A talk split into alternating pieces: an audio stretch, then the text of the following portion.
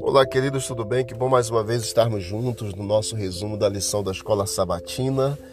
Hoje, segunda-feira, dia 5 de dezembro, estamos estudando esta semana alguns enganos do tempo do fim e hoje vamos falar um pouco sobre experiências de quase morte.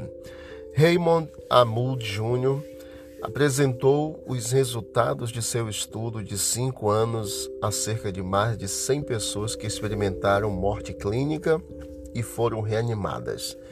Essas pessoas elas afirmaram ter visto um ser de luz amoroso e caloroso antes de voltarem à vida. Isso tem sido considerado prova incontestável da sobrevivência do espírito humano depois da morte. Muitos outros livros promovem também a mesma ideia. Porque alguns relatos bíblicos, como na ressurreição do filho da viúva de Sarepta, da Sunamita, da viúva de Naim, do próprio Lázaro, porque esses relatos bíblicos que falam sobre ressurreição não falam sobre uma existência consciente enquanto as pessoas ressuscitadas estiveram mortas.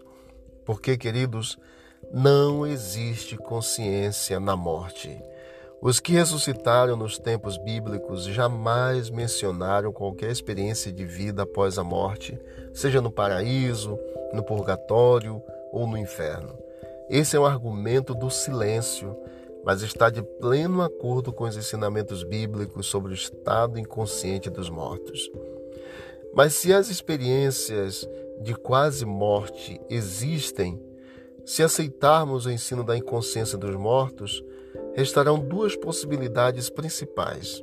Ou se trata de uma alucinação psicoquímica natural sob condições extremas, ou pode ser uma experiência enganosa sobrenatural satânica. O engano satânico poderia ser explicação porque, em alguns casos, as pessoas afirmam ter falado com parentes mortos. E nós já vimos na palavra de Deus que os mortos nada sabem. Contudo, pode ser uma combinação, lógico, dos dois fatores, tanto de um fator é, enganoso, satânico, como também psicoquímico sobre, é, natural sobre essas condições extremas. É crucial nos apegarmos à Bíblia independentemente das experiências que contradizem a palavra, sejam essas experiências nossas ou de outras pessoas. Nos apeguemos à palavra, à verdade, e conhecereis a verdade, diz o próprio Jesus, e a verdade vos libertará. Que Deus abençoe a todos nós. Vamos orar. Querido Deus, obrigado por essa lição de hoje. Obrigado, Pai eterno, pela palavra do Senhor.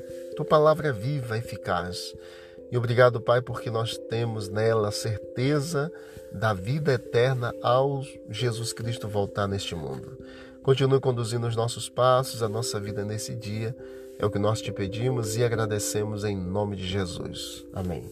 Deus abençoe a todos e vamos que vamos para o alto e avante.